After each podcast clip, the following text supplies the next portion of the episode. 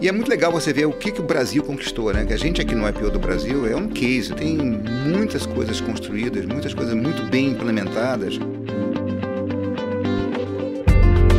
Você ouve agora o IPO Cast, o podcast semanal do IPO Brasil. O IPO é uma comunidade global de executivos e empreendedores extraordinários com mais de 30 mil membros no mundo. Este episódio é patrocinado por Redes Propaganda, VBR Auditoria e Consultoria, Michael Page e Icor, especialista em aceleração digital. E apresentado pelos YPOers Duane Reis e Gustavo Ferrone Ferreira, que entrevistam Richard Barzinski. Richard Barzinski tem mais de 40 anos de experiência no mercado de varejo de artigos de luxo. A maior parte desse tempo na joalheria H. onde liderou diversas áreas até ocupar a posição de CEO da empresa e contribuir para o posicionamento da marca e expansão internacional. Na JHSF, empresa presente no mercado de shopping centers de luxo, liderou a entrada no Brasil de marcas internacionais como Hermes, Jimmy Choo, Emílio Pucci e Valentino. Membro do YPO há mais de 20 anos, Richard é um dos principais responsáveis pelo crescimento da organização no Brasil. Sempre de forma atuante, ocupou diversas posições de liderança no YPO do Brasil e acaba de assumir a posição de chair da América Latina, uma das 14 regiões do YPO no mundo. Pois é, esse nome, a origem dele é polonesa, mas meu pai nasceu como alemão. A região que ele nasceu era Prússia Oriental. Essa é uma região que foi Polônia, foi Alemanha, foi Polônia, as fronteiras ali sempre mudaram muito. Ele nasceu na Prússia como alemão, e, mas a origem do nome é certamente polonês.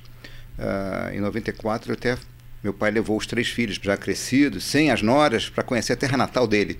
E eu lembro que do prazer de chegar num hotel e dar meu sobrenome. Ah, sim, pois não, é como se fosse Silva, né? É todo aqui você fala Barcinski, ah, como é que escreve e tal, é complicado para burro, né?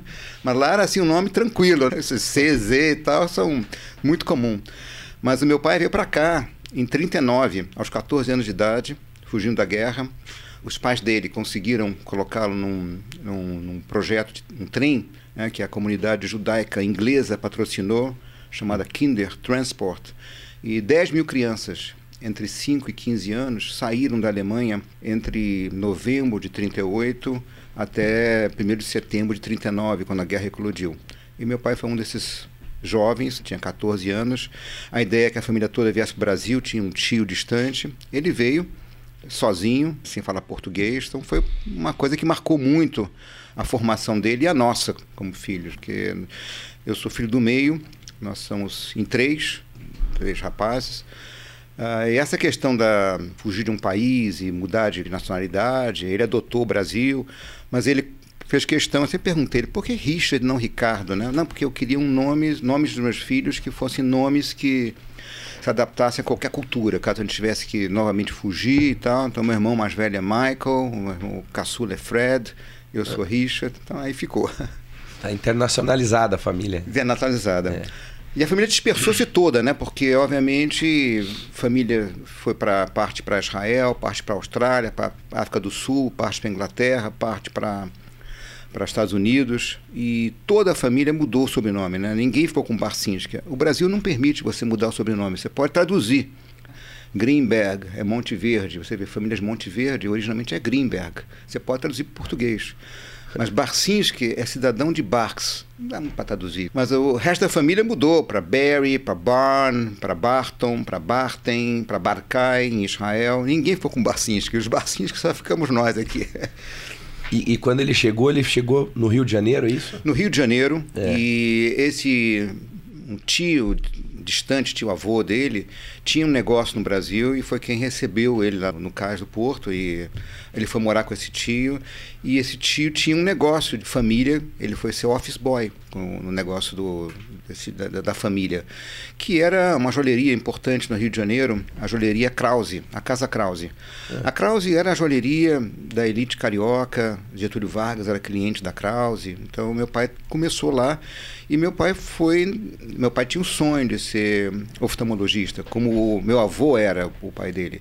Mas, obviamente, ele foi trabalhar, fez um curso à distância de joalheria, se tornou gemólogo e trabalhou durante 20 anos no negócio da família, até que em 58 ele já viu que o negócio não estava indo para frente, família, já tinha questões de desentendimentos, ele saiu e ele foi trabalhar com o seu Stern.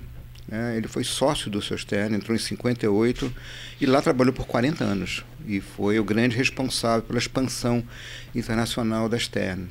Essa foi um e ele sempre dizia, olha, sejam façam a formação de vocês, seja engenheiro, advogado ou médico, porque é, joalheria é um negócio muito instável, não se sabe, tal. Então ele tinha uma preocupação muito grande que ninguém seguisse o caminho dele. Seja independente. Seja né? independente, é. né? Então havia essa pressão sobre a gente. Richard, e você, em algum momento no futuro, também se conectou com essa mesma realidade do seu pai, embora ele tenha falado Exatamente. para que, que, isso não fosse feito. Fala um pouco dessa parte. É, porque aí eu, eu acabei fazendo engenharia, achei que era uma, uma escolha mais ampla, não sabia muito o que eu queria, não ia para ser médico tal, tal. Fiz engenharia e fui fazer engenharia de sistemas. Na época, engenharia elétrica você tinha a opção de fazer uma extensão para sistemas, não tinha ainda engenharia industrial, não eram profissões reconhecidas. E eu fui trabalhar com isso como analista de sistemas na ESSO. Nos meus primeiros cinco anos profissionais, eu trabalhei como analista de sistemas na ESSO, Brasil de Petróleo, desenvolvendo sistemas para eles e tal. Até que em 1980, já planejando um pouco a sucessão, o, Stern pediu para que cada um dos sócios que quisesse indicar um membro da família para vir trabalhar com, na empresa, já pensando em sucessão, já pensando também na entrada dos filhos.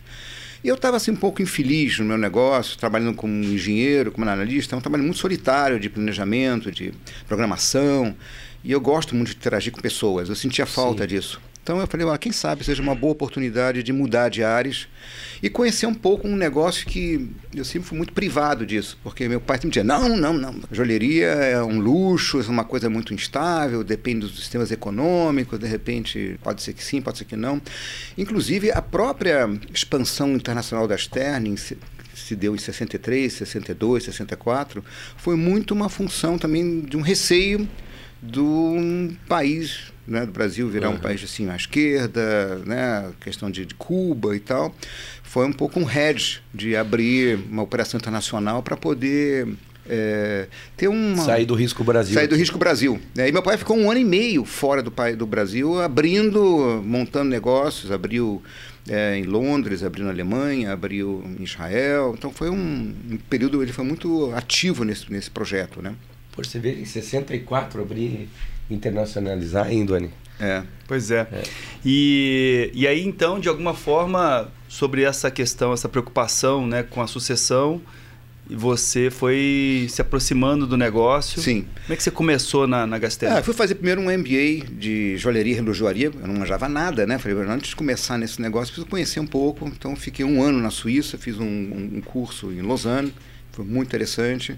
Depois morei em Dallas, nos Estados Unidos, fiz um internship lá numa grande empresa joalheira, cuja sede era em Dallas, durante três meses.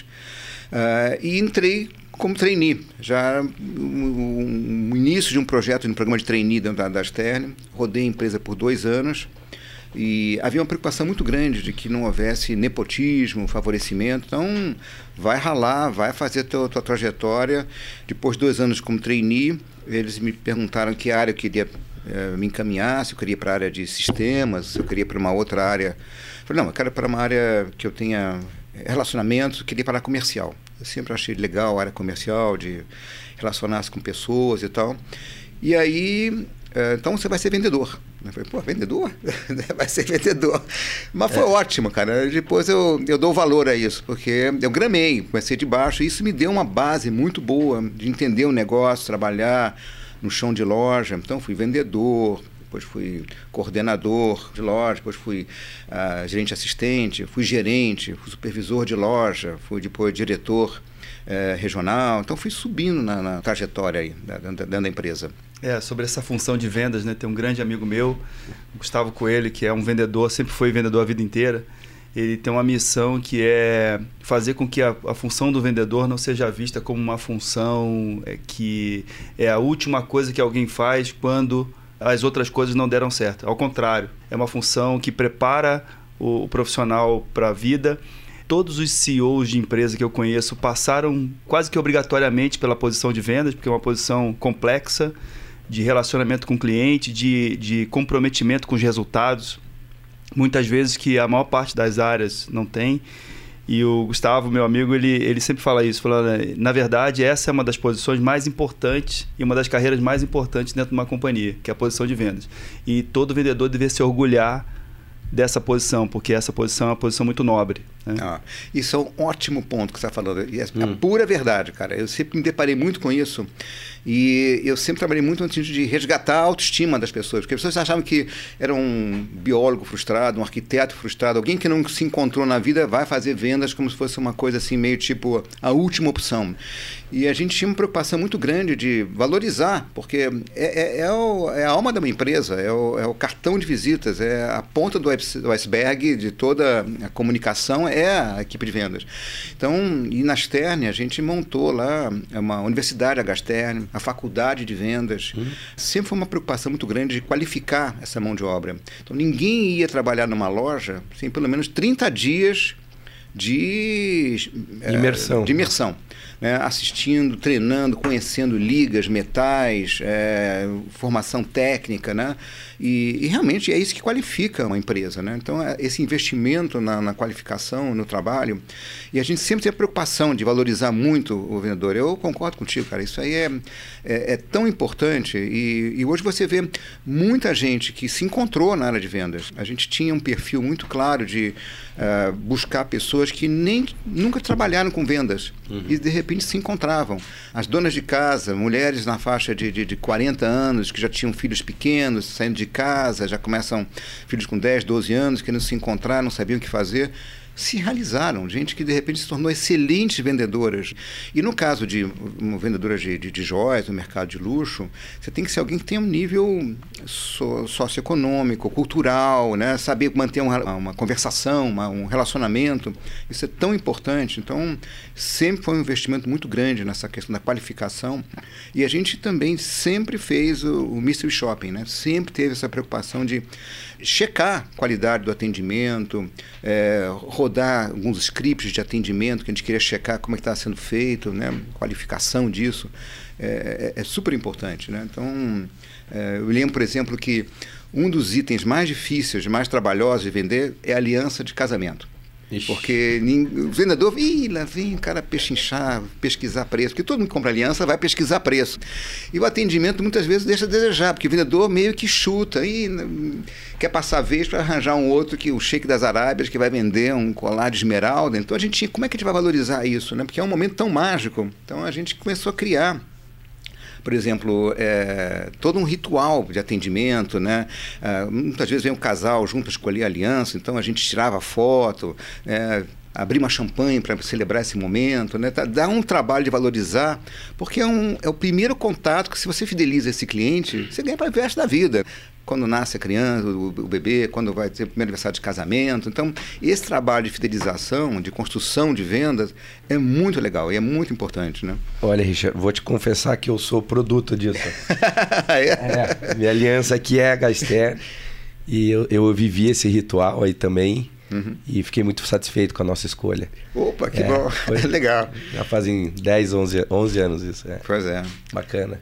Mas eu e... queria voltar a falar um pouquinho, não falei um pouco sobre é. a minha vida pessoal. Quer dizer, eu acabei casando, né? Eu, eu, eu casei há 42 anos, tenho três filhos, dois netos, e também no sentido até de crescimento, né, eu acabei casando com alguém não, judi não judeu, né, até porque foi uma expansão para mim. Eu namorei várias meninas judias e tal, e não é que de repente me apaixono, em menos de um ano eu caso com uma pessoa não judia, e eu acho que foi uma coisa assim de, uma, de um crescimento para mim muito grande. De, é, minha, minha, família de origem é, de imigrantes, por parte de pai, Polônia, Alemanha, Alemanha por parte de mãe, Uh, minha mãe era filha de russos que fugiram na Revolução Bolchevique, né? também imigrantes.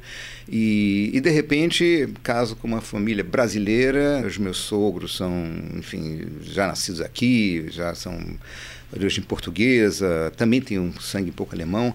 Mas é muito interessante, de repente, a questão de você, da expansão, porque meu pai muito formal, aquele que te via, dava a mão, né? Assim, muito prazer te conhecer e tal.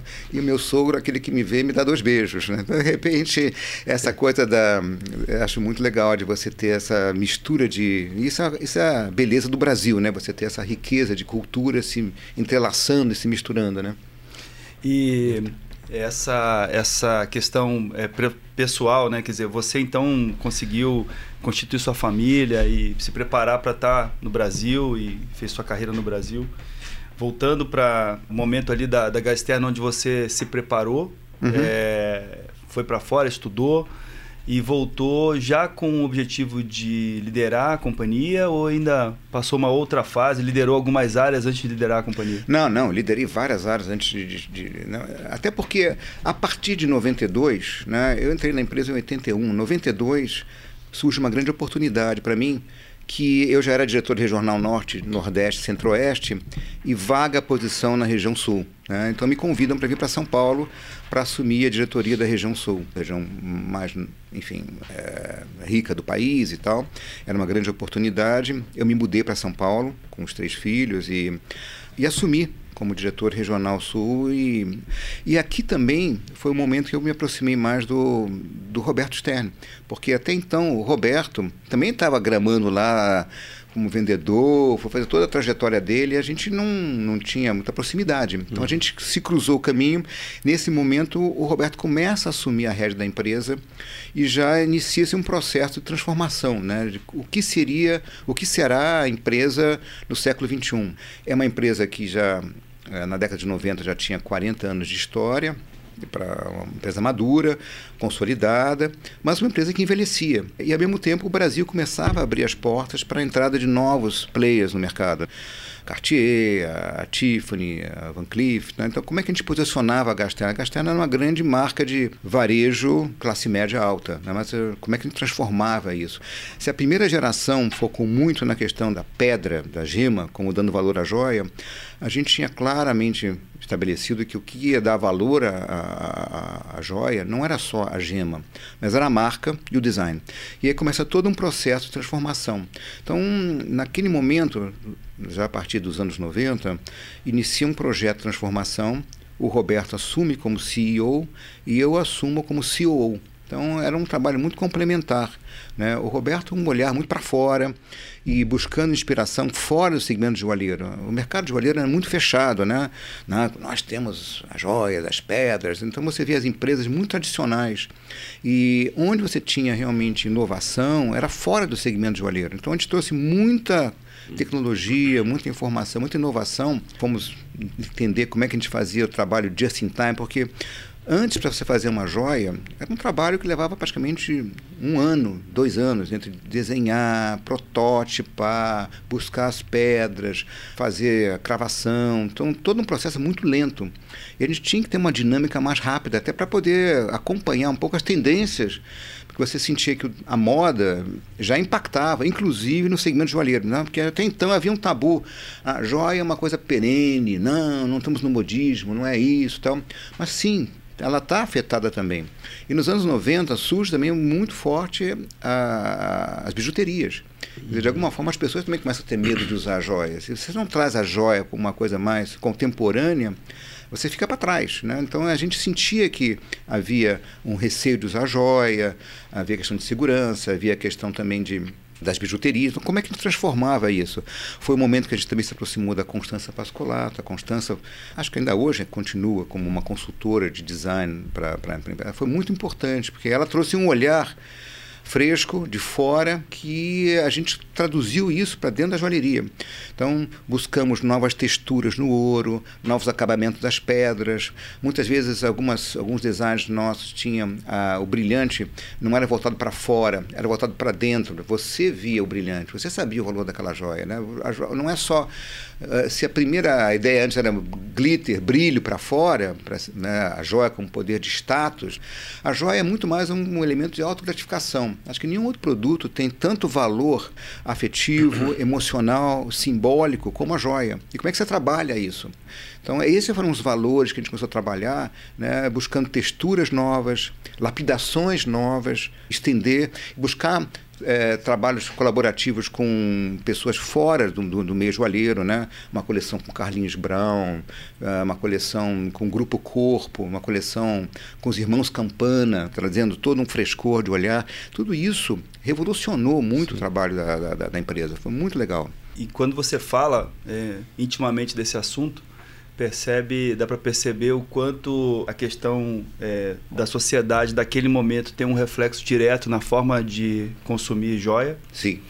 E também a gente consegue perceber que você consegue dar ângulos diferentes para a importância é, de ter o desejo de adquirir uma joia. Sim, exatamente. Então você tem várias formas de, de abordar e, pelo, e, pelo, e também nesse mesmo momento, você fala da década de 90, foi o momento em que o mercado brasileiro começou a amadurecer para o consumo de luxo, onde diversas marcas internacionais que não interagiam no Brasil passaram a interagir no Brasil, que de certa forma não é uma concorrência direta com joia, mas concorre com é, os artigos de luxo. Sem dúvida. E aí esse posicionamento ele passa a ser fundamental, ou seja, Vital. ou você sai um pouco da, desse ambiente é. É, de consumo imediato, com quase que monofásico, Sim. onde você toma uma decisão por um único motivo, ou por dois ou três, e, e amplia uh, o leque de motivos ali. Exatamente.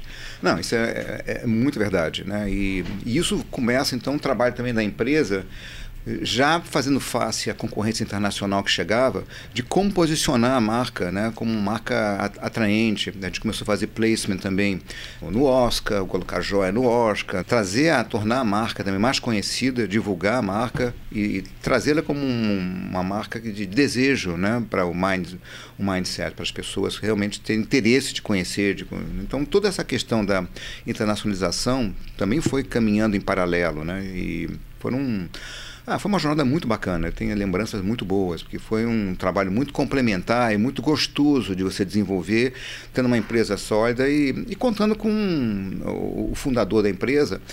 Às vezes rebolava um pouco na cadeira com todas as novidades que a gente estava trazendo, mas se vocês acham que são caminho, façam e respondam por isso. Né? Então, vamos ver os resultados. Vocês são responsáveis por isso. A gente nunca teve um veto, né? Não, não, não pode fazer isso. Então, a gente fez muita coisa uh, de inovação, de mudança e, e, de evolução, até porque a gente começou a perceber já na virada do, do, do século que mais do que um produto, você estava comprando uma experiência. Né? Então, e as pessoas, uh, você concorria também, né? não é só a, a joalheria, a viagem, o lazer, a, a bolsa, a expansão do, do, do mercado. Você não está mais fechada só no teu mercado de joias.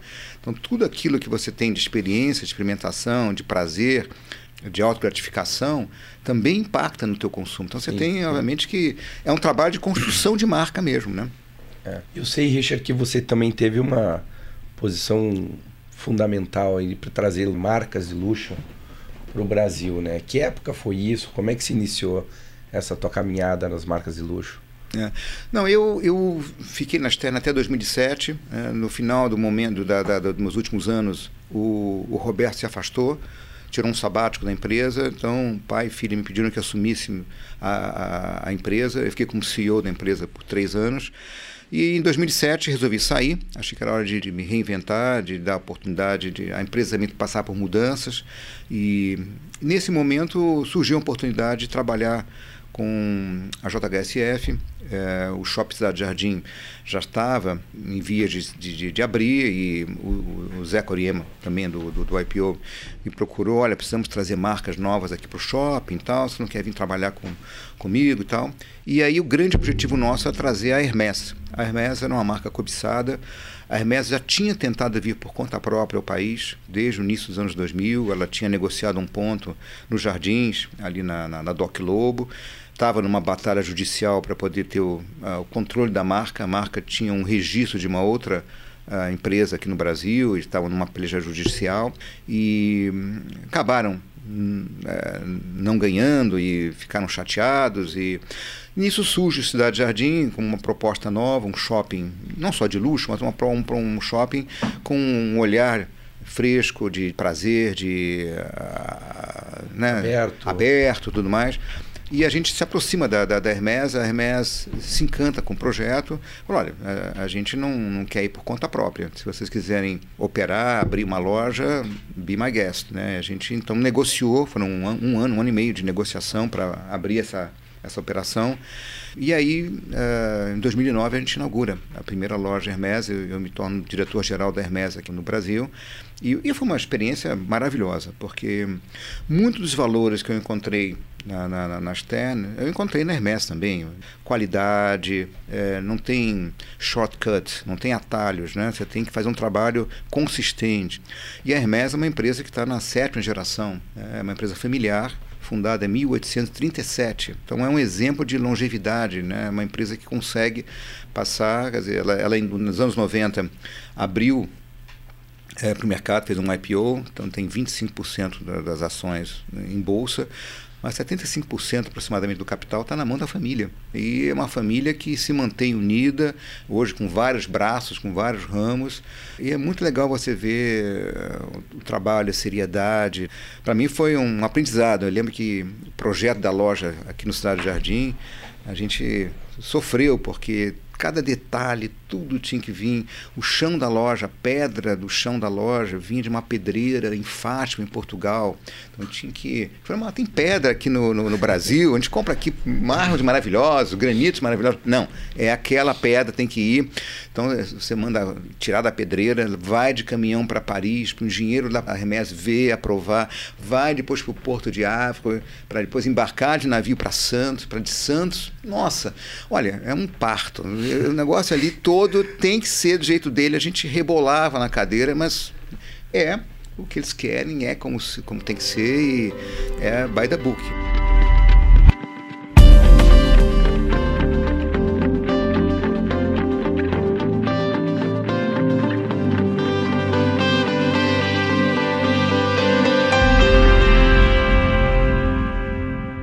Oi, Richard, e você então é, tua trajetória profissional toda é muito próxima de marcas de luxo, de consumo de luxo. E nós passamos recentemente por uma transformação na sociedade, uma nova transformação na sociedade, que foi a pandemia, impossibilidade de viajar, impossibilidade de, de viver experiências de luxo, por exemplo. Uhum. E certamente isso impactou a forma de consumir é, artigos de luxo. Esse é um aspecto. Sim. Tem um outro aspecto que a sociedade ou as novas gerações estão muito mais preocupadas em viver as experiências do que ter suas posses. Né? De veículos a, a, apartamentos e qualquer outro tipo de, de, item. Então, mais uma mudança, e essa mudança é um pouco mais longa do que o período de pandemia, ela já vem acontecendo há alguns anos. Com a tua experiência, como é que você enxerga é, o consumo de artigos de luxo no mundo de hoje e para onde ele vai nos próximos anos? Já que você é um observador desse Não. tema. Não, isso é, eu acho uma pergunta, porque mudou mesmo. Eu acho que a, a pandemia trouxe uma revolução, né? Pra, o mercado de luxo era, era, bastante avesso à digitalização, não, a experiência do luxo, você não consegue fazer no digital. Muitas marcas de luxo não estavam preparadas, não tinham nem, nem Instagram, não tinham nem ainda um site legal que pudesse fazer comprar produto. O site era muito mais para divulgar a marca, criar um awareness do que realmente fazer um e-commerce. Então, realmente, quatro meses de pandemia, três meses de pandemia, se fez uma revolução de três anos. Muita coisa correu rápida, né? Então, realmente, é, quebrou-se um paradigma de que não, não, não, não, não, pode. Pode. E a, as marcas de luxo abraçaram isso com muita intensidade. Então, realmente, é, e essa questão também do consumo consciente, né? acho que essa é uma mudança que veio para ficar. A indústria da moda é uma das indústrias que mais polui Né? Então, toda a preocupação, como é que essa cadeia produtiva pode ser revista, pode ser estudada. Você vê hoje muitas marcas e é mandatório. Você tem que ter realmente não só qualidade, mas entender como é que você impacta o meio ambiente, como é que é. você impacta a comunidade, como é que são os seus provedores. A própria Hermès passou por um momento difícil porque Hermes tem essas bolsas de crocodilo, né? E uma das fazendas de crocodilo veio uma denúncia que era um fornecedor da Hermes que tinha ali uma questão de maus tratos e tudo mais, e aquilo impactou para a empresa, a ponto que a empresa teve que ela começar então, a criar suas próprias fazendas de crocodilo e investir, e checar não, toda a cadeia produtiva. Essa história da Zara, por exemplo, que você tinha né, mão de obra escrava. Então, Sim. Há males que, que não podem, não, são mais tolerados. Dizer, de alguma forma, hoje a, o mercado mudou. E o cliente demanda de você. Então, isso é, isso é muito bom. Acho que houve um crescimento, uma, um despertar muito positivo é, e que muda de, de, uma forma bastante clara. E a questão também da não só de consumir para comprar, mas a questão da locação.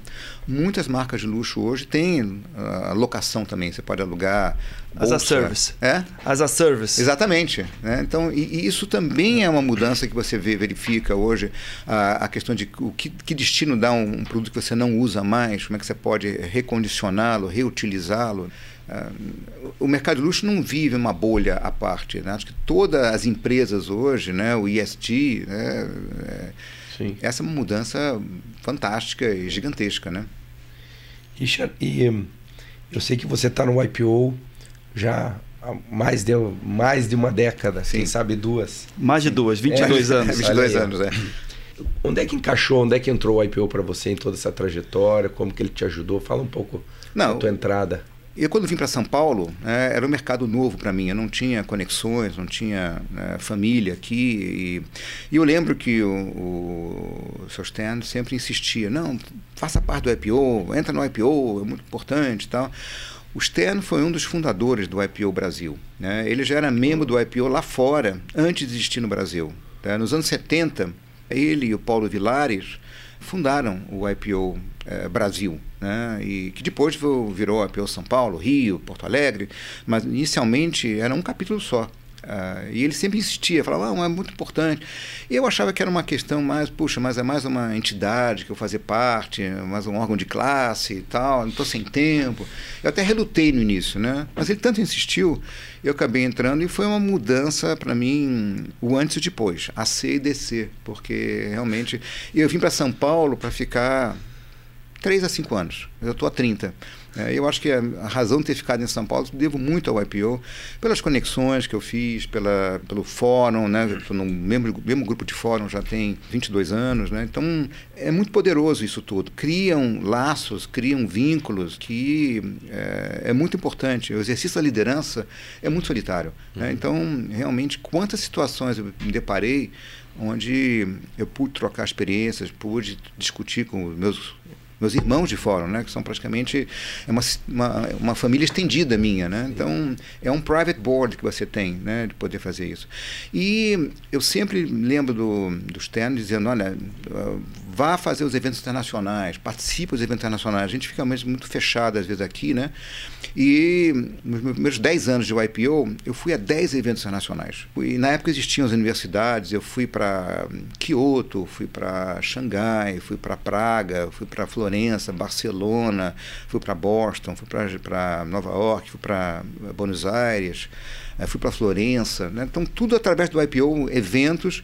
E esses eventos eram eventos que você conhecia, não só tinham conteúdo com os vários tracks, geopolítica, eh, economia, business, uh, a parte cultural de conhecer behind the scenes, uh, os bastidores de eh, museus e coleções e eventos sociais maravilhosos, magníficos. Então foi fora a parte educação, né? Eu fiz várias vezes Harvard, né? Fui a quatro vezes a Harvard, fiz cursos também através do IPO. Então, é, eu acho que foi, mudou minha vida. É uma coisa que realmente eu sou muito grato e é, acho que é uma oportunidade única e é importante, não só para mim, como para minha família. Né? Meus filhos fizeram fórum, a gente foi a vários eventos de família também com minha esposa, né, com a Cristina. Então, é, é bárbaro, cara. Muitas pessoas que ouvem falar do, do IPO por intermédio desse podcast, às vezes não tem noção da dimensão. Né? É. E a gente está aqui com o Tobias, que está fazendo a cobertura do nosso podcast. Uhum. Tobias, que é fotógrafo do IPO há mais de 20 anos, está aqui com a gente hoje. E ele contou para nós uma história durante esses dias de gravação que foi ele estava no evento, ele foi chamado para fazer a cobertura de um evento uhum. e ele chegou no hotel e na entrada do hotel é, uma pessoa cumprimentou ele, ele olhou para a pessoa, uma pessoa com uma fisionomia oriental e ele disse: eu acho que eu conheço essa pessoa e era Dalai Lama.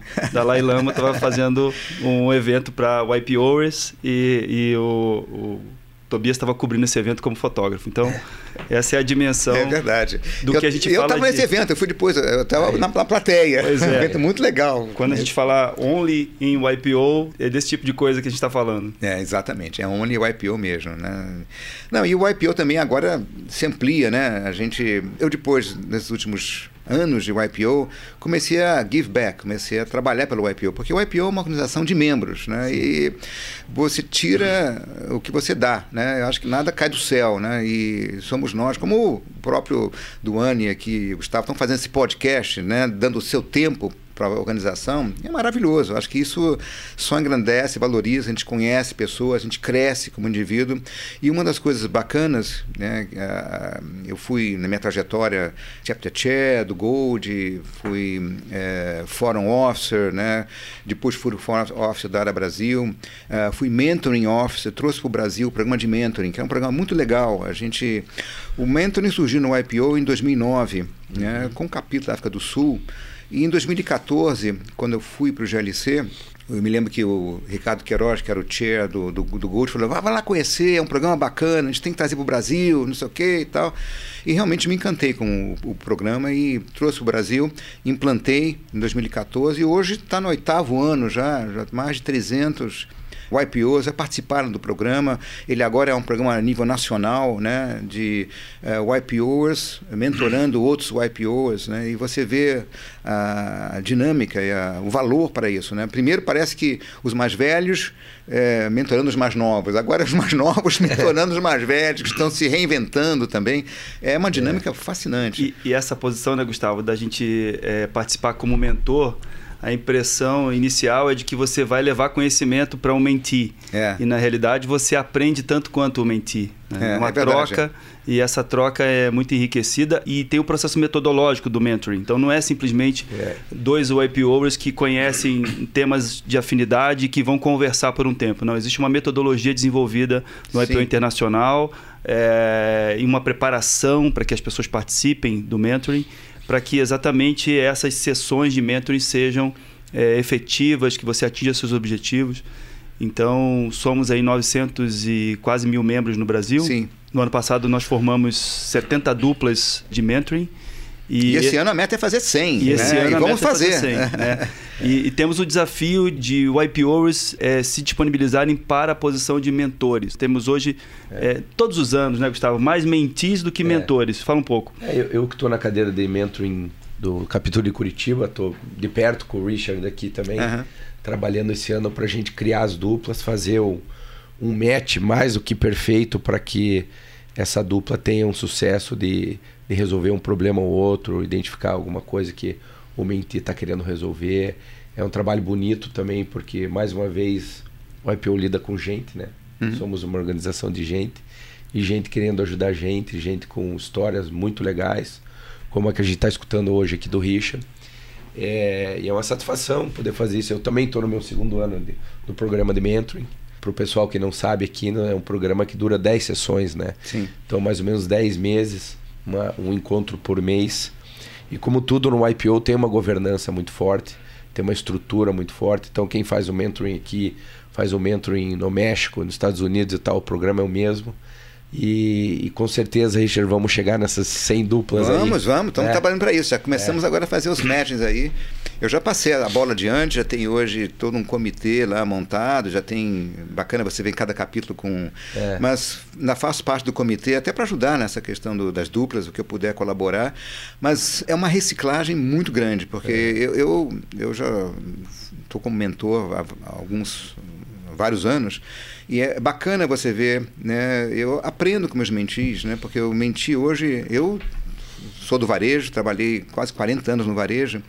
E hoje eu tenho é, como mentir o meu xará, o Richard Stad, né, que está na, na, na, Aramis. Né? Foi entrevistado aqui também. Pois é, é. E, e, que delícia você poder conviver, quer dizer, ver os desafios de um jovem é, à frente de uma empresa de varejo, né? E, e, eu com uma experiência lá de trás, como o varejo muda. Então, para mim também é um aprendizado. Eu aprendo super com ele, né? Como essa troca é. para o mentor é necessária e tão rica, né? É um, uma beleza, cara, muito legal.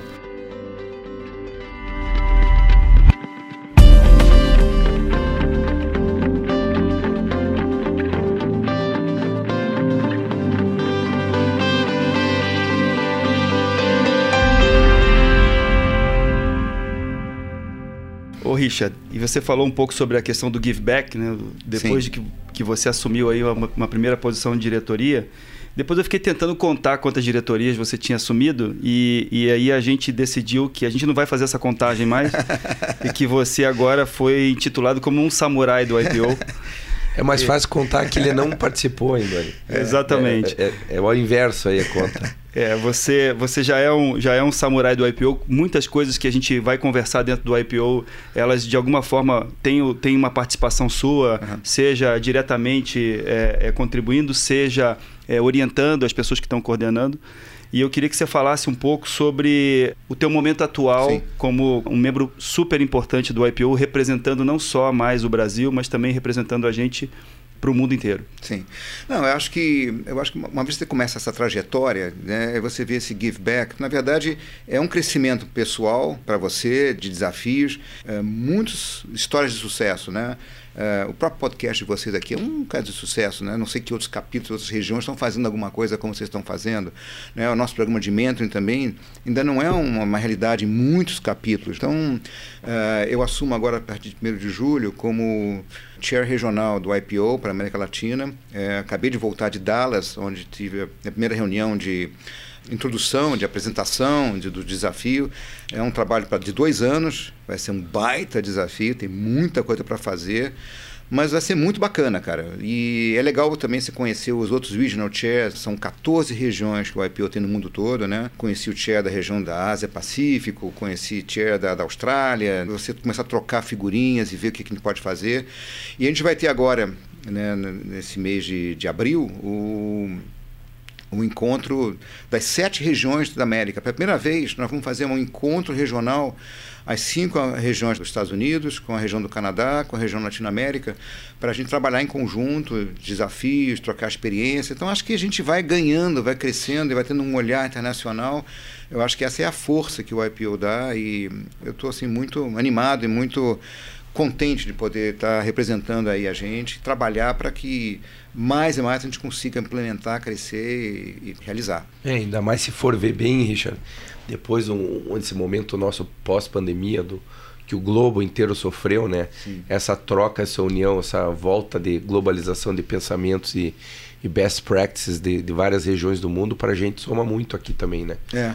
é. Não, e é, é, muito importante você ver também essa questão uh, desse conflito da Ucrânia com, com, com a Rússia. Até rodou aí, eh, algumas pessoas até me mandaram um, um, um para pedindo o IPO se posicionar e, e colocar uma repreensão ao, ao, capítulo da Rússia e tal.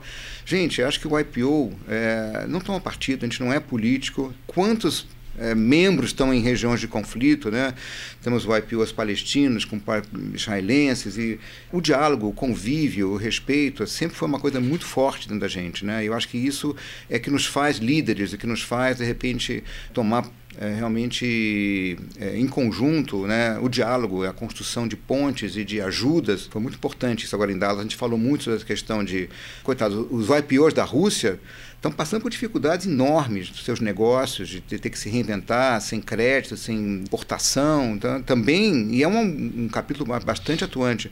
Óbvio, não concordam com nada do que está acontecendo. Né? Agora, você também querer é, cortá-los ou, ou reprimi-los, isso não tem nada a ver com isso. É que nem nós aqui também né? Quantas pessoas lá fora nos questionam, puxa, vocês estão matando a Amazônia, estão destruindo a Amazônia e tal. É, nós estamos também aqui como líderes, né? De alguma forma querendo impactar, querendo colaborar, querendo mudar, querendo de alguma forma fazer valer aí a, nossa força, mas sem é, tomar partidos, sem se fazer julgamento. Acho que é a beleza do IPO, né, isso a gente aprende muito no fórum, é não prejulgar. A gente não tem o direito de julgar quem está certo, quem está errado, tem o direito de trocar você pode dar o teu parecer, a tua opinião e respeitar do teu colega. Eu acho que não é branco nem preto, né? tem 50 tons de cinza. E eu acho que essa é a beleza e a riqueza, e isso é uma coisa importante a gente aprender. No mundo como hoje, tão polarizado, é, isso me incomoda muito. Você vê as pessoas hoje muito tendo que tomar partidos e posições, e eu acho que o IPO ensina, te dá essa oportunidade de dialogar com gente tão diferente, culturas tão diferentes. O chair do Middle East lá é um, é um o IPO de Oman. Cara, porque ele está contando a realidade dele, da dificuldade dele, como, totalmente diferente da minha, entendeu? Então, essa riqueza é uma coisa que nos faz forte. Uma organização com mais de 30 mil membros. É, Cento e né? poucos países? Cento e poucos países, são 140 países, é. né? Então é praticamente todos os países estão representados, né? Somos empreendedores. No, no fim do dia, quando a gente empreende, a gente está pensando em como é que faz um negócio prosperar e impacta a sociedade de forma positiva, apesar das diversidades. Sim. Então, se a gente fala de um governo que não contribui para aquela sociedade, é, o empreendedor ele, ele trabalha apesar dessa realidade. Exatamente. E se a gente está falando de um, de um ambiente de guerra, é. É, seja da, quem tem mais ou menos culpa do ponto de vista governamental, os empreendedores estão lidando com essa realidade e, de alguma forma, tentando contribuir com aquela sociedade, com aquela comunidade para dar o próximo passo diante daquela realidade. E, e, e, esse é o nosso papel. Mais do Perfeito. que tomar partido, é trabalhar intensamente, trocar entre nós as boas experiências e lidar com a realidade. Exatamente, é o que a gente sabe fazer. Exatamente. Não, eu participei lá em Dallas, fizeram na hora do almoço um roundtable com IPOs da Ucrânia e, e da Rússia, né, para falar um pouco sobre isso, como é que é a experiência, as dificuldades, e o que, que o IPO está fazendo em termos de uh, apoio, de ajuda, né, levantando não sei quantos milhões de, de dólares de, de IPOs, gente dando, oferecendo residência, oferecendo uh, um avião, um IPO da, da Itália conseguiu um avião da de Israel que levou não sei quantas crianças para um hospital na, em Israel para ajudar. Então, então, essa mobilização, essa é a força, é. essa é a beleza do IPO, né? É. Que bonito, né? Que, que gratidão de poder participar de, uma, um grupo de pessoas tão importantes assim que querem fazer a diferença no mundo, né, Richard? Exatamente. Estamos aqui para isso. É. Richard, estamos é, quase chegando no final da nossa conversa, nosso bate-papo um prazer mesmo poder escutar toda essa tua trajetória. Você quer finalizar? Tem algum ponto que você gostaria de cobrir ainda? Não, acho que eu queria só falar dessa questão de, de, de fundo, né? Quer dizer, quando a gente abriu a, a Hermes, né, e montamos uma divisão de varejo dentro do Cidade Jardim, uhum. a gente foi atrás de outras marcas. Então trouxemos a Valentino, a Ralph Lauren, trouxemos a Jimmy Choo, quer dizer, uh, eu acho que onde a gente faz alguma coisa é fazer bem feito, né? E eu acho que no IPO, né, essa minha trajetória, eu sempre gosto de poder deixar uma, um legado, né? Acho que uh, a gente tem que passar pela vida construindo alguma coisa que deixa o teu rastro, a tua marca. Eu acho que bacana do IPO é você poder contribuir para uma organização e deixar legados. Isso me dá muito prazer, né? Muita vontade de seguir adiante. Eu acho que uh, cada um na sua área de atuação, que puder fazer alguma coisa, como é que a gente pode ir sempre one step further, né? Como é que a gente pode ir um passo à frente? Como é que a gente pode fazer mais? Como é que a gente pode evoluir? Eu acho que se a gente para, a gente morre. Eu acho que a gente a gente não se aposenta, né? A gente está o tempo todo em constante evolução. Eu sempre digo que treinamento se aprende uma técnica, né? Educação é um aprendizado contínuo, né? Está sempre se educando. E eu acho que no mundo como o de hoje é muito importante. Eu vejo muita gente do Gold, por exemplo, que às vezes fica, começa a se afastar, começa a se distanciar. Eh, e eu acho que o programa de mentoring ajudou a trazer de volta muitos Golds que estavam assim meio de dispersos e meio não contando o sentido de, de, do seu papel dentro da organização. Eu acho que a gente tem um papel importante, eu acho que é legal essa uh, a jornada. Né? Se o IPO antes era uma organização que era de Young até 50, hoje é uma organização que permeia todas as idades, né? porque o lema da organização Antes era é, educação através de melhores líderes né, e troca de, experiências. Hoje, o lema do IPO é lifelong learning. A gente está o tempo todo aprendendo. Né? E essa é a, a beleza da vida. Né? A gente continua indo para frente. Né? Então, vamos que vamos. Richard, é, eu tenho certeza que falo aqui em nome de todos os YPOs, membros do Brasil. Você é uma inspiração para todos nós, pela tua liderança, pela tua contribuição, pelo teu give back. Quero te agradecer por tudo que você tem feito pela organização nesses últimos anos e, e muito obrigado por estar aqui hoje com a gente também. Legal, prazer estar com vocês. E parabéns a vocês pelo trabalho de vocês aí. Valeu mesmo. Obrigado. Obrigado. Obrigado. Se você gostou dessa conversa com Richard Barzinski, não deixe de escutar os outros episódios do YPO Cast, disponível em todas as plataformas de streaming.